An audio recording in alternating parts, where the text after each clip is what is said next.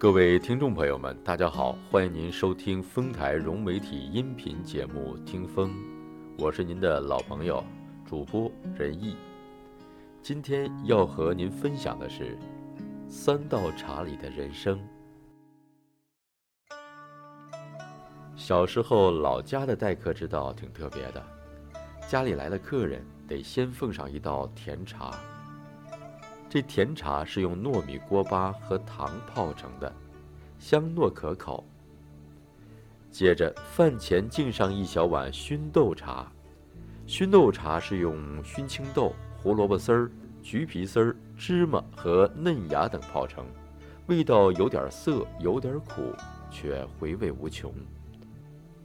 最后，客人吃完了饭，还得奉上一杯清茶，用来清肠胃、去油腻。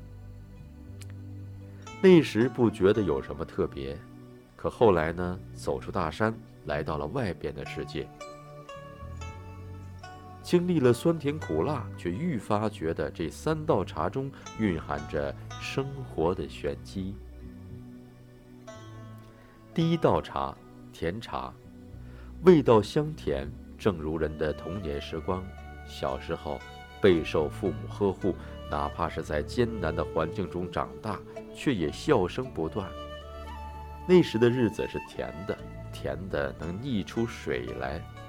对于多数人来说，童年时光是一生之中最快乐而无忧无虑的日子。第二道茶，熏豆茶，苦涩之中带着余香，如年轻时的我，一路奋斗，一路摸爬滚打。汗水之中品尝到了人生的艰辛，只是这苦带着余味儿，出尝时虽带着苦涩，却更能激起人的斗志，在奋斗中领略收获的幸福。第三道茶是清茶，正如年过花甲的双亲，人生的轻舟经历了万重山，回首过往，才发现返璞归真方是人生的真谛。年轻时用浓墨重彩点缀生活，在汗水中饱尝淋漓尽致的人生滋味；到了晚年，时过境迁，此时的心境已经全然不同。